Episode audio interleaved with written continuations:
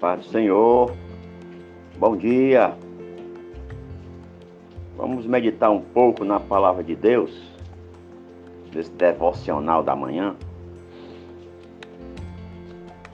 Ontem eu falei sobre o ministério de Jesus nos lares e hoje eu vou meditar um pouco no ministério de Jesus no barco.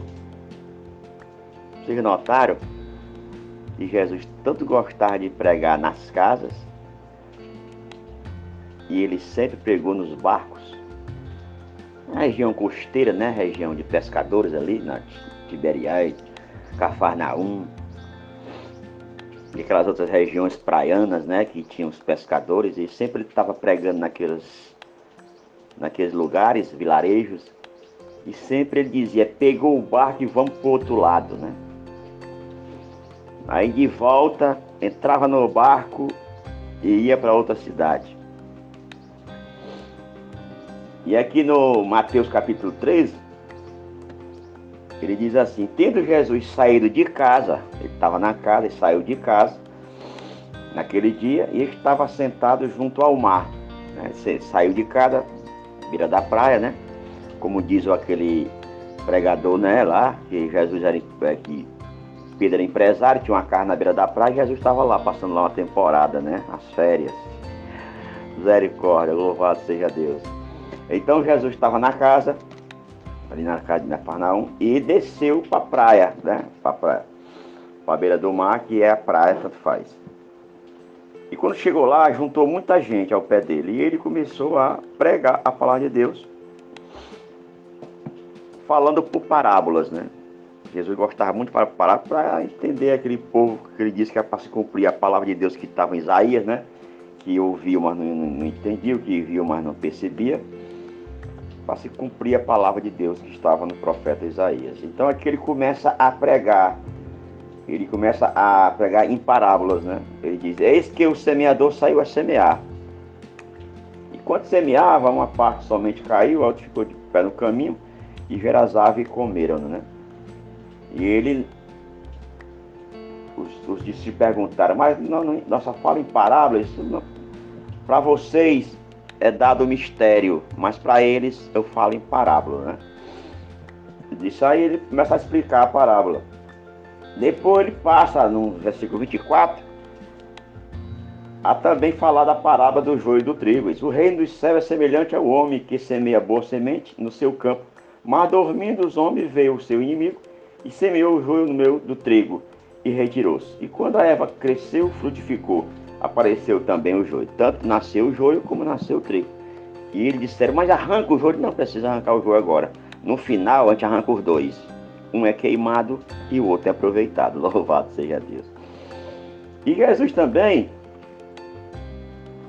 nós sabemos na pesca maravilhosa, que ele vinha e a multidão cercava e ele olhou e viu os barcos e ele pediu um barco emprestado, esse barco de Pedro. Ele dentro do barco começou a pregar. E ali dentro do barco viu muitas maravilhas, né? milagres, salvação, libertação. E ali Pedro vendo aquilo ali, dentro do seu barco, ele disse, Pedro, vamos para uma alto. E você sabe a história que Pedro começou a dizer, ah, vim de lá agora, estou cansado e tal, mas pela palavra foi. E ele continuou dentro do barco. E dentro do barco houve milagre. Né?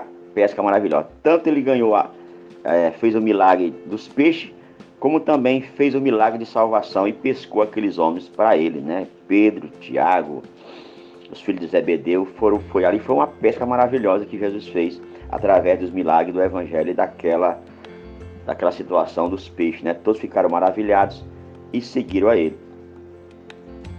E vocês sabem também que na Jesus teve, também, entrou no barco ia para o outro lado, para a cidade da Galiléia. E no meio do mar, ou rio, pega fala como quer, o mar da Galiléia, rio da Galiléia, rio Jordão. E no meio teve uma tempestade. E Jesus estava na polpa dormindo, maior tranquilidade do mundo. Aperreado, cheio de preocupação, dormiu num barco eu sei o que é dormida num barco, não é muito bom não. na, na, em cima da tábua. E Jesus lá chega tranquilo, preocupação pela vida. Louvado seja Deus. E o barco começa a balançar. Enquanto mais o barco balançava, mais Jesus dormia.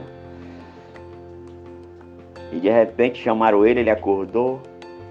E de dentro do barco ele fez o milagre da natureza. Mandou parar o vento e acalmar o mar.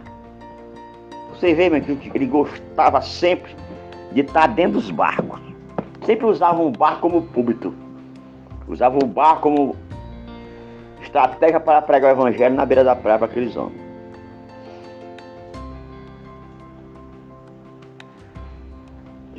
Deus mandou fazer um barco para salvar família de, Ló, de Noé. E vocês sabem que nós, nós aplicando para nós, espiritualizando a coisa, o barco que ele quer entrar é cada um de nós. Deixa Jesus entrar no teu barco. Deixa ele guiar o barco. Não importa a tempestade, não importa o vendaval, se a maré está alta ou está baixa. Ele quer estar tá com você no barco. A tempestade não é para matar. A tempestade é para dar vida, para um aprendizado. A tempestade é para nós aprendermos a buscar a sua presença, a buscar socorro nele. Nós não temos condição de parar uma tempestade, mas ele tem. Então está em dificuldade, está em tribulação, está angustiado, chame Jesus para o barco e deixe ele guiar esse barco da tua vida. Amém? Essa é a meditação de hoje.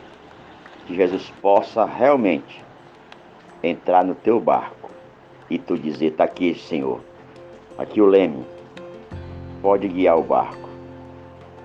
Louvado seja Deus. Amém? E Deus abençoe a todos, em nome de Jesus.